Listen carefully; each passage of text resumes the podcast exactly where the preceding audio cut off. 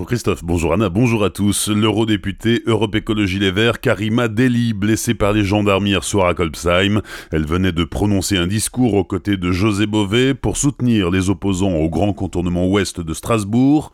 Après ce meeting, les deux élus et les 400 anti-CGO présents se sont dirigés vers la ZAD. Le cortège a été aspergé de gaz lacrymogène.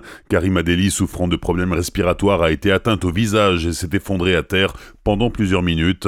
Hier matin, les forces de l'ordre ont pris le contrôle de la ZAD à Golbsheim et délogé la cinquantaine d'opposants qui occupaient la zone. À Vandenheim, les premiers travaux de déboisement ont débuté. Le périmètre reste sous surveillance pour assurer le bon déroulement du chantier.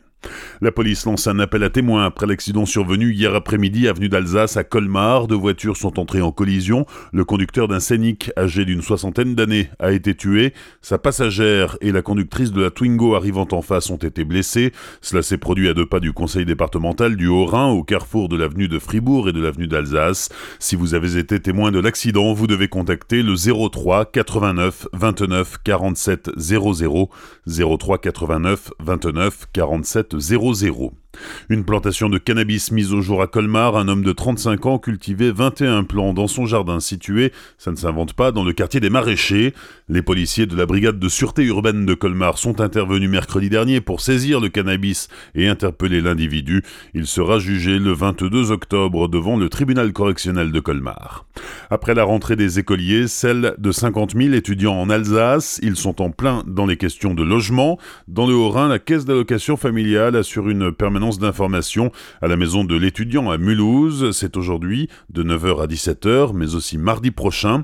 Un agent de la CAF assiste les étudiants dans leur démarche sur le site caf.fr.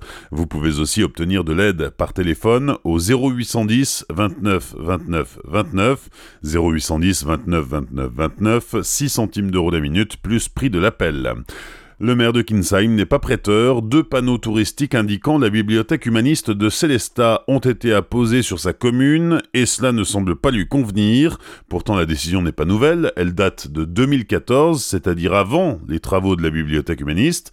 L'agence départementale touristique du Bas-Rhin avait installé des panneaux promotionnels pour différents lieux touristiques comme le château du Haut-Königsbourg ou le mémorial de Schirmeck.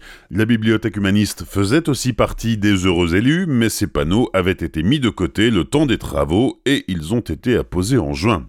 C'est aujourd'hui que la choucroute d'Alsace reçoit son IGP, son indication géographique protégée, un label de qualité remis par le commissaire européen à l'agriculture et au développement rural, à l'association pour la valorisation de la choucroute d'Alsace. Après 20 ans de procédure, la choucroute d'Alsace est enfin reconnue pour son appartenance au territoire, une vraie récompense pour la filière et pour le rayonnement de ce légume emblématique de l'Alsace. L'association pour la valorisation de la choucroute d'Alsace regroupe les différents acteurs de la filière qui représentent plusieurs dizaines d'emplois et plus de 70% de la production française de choucroute. Autre récompense, celle du meilleur parc de loisirs au monde, un trophée remis pour la cinquième année consécutive à Europa Park, le parc d'attraction de Rust Damelopion à ses plus grands concurrents internationaux comme le géant Disney. Le prix est décerné par le magazine Amusement Today. Il a été remis ce week-end à Roland Mack et à son fils Thomas dans un parc américain du Missouri. Le concept allemand a particulièrement séduit par la variété des attractions adaptées à tous les âges, son offre en réalité virtuelle et ses 23 heures de spectacle quotidiennes. Bonne matinée et belle journée sur Azure FM. Voici la météo.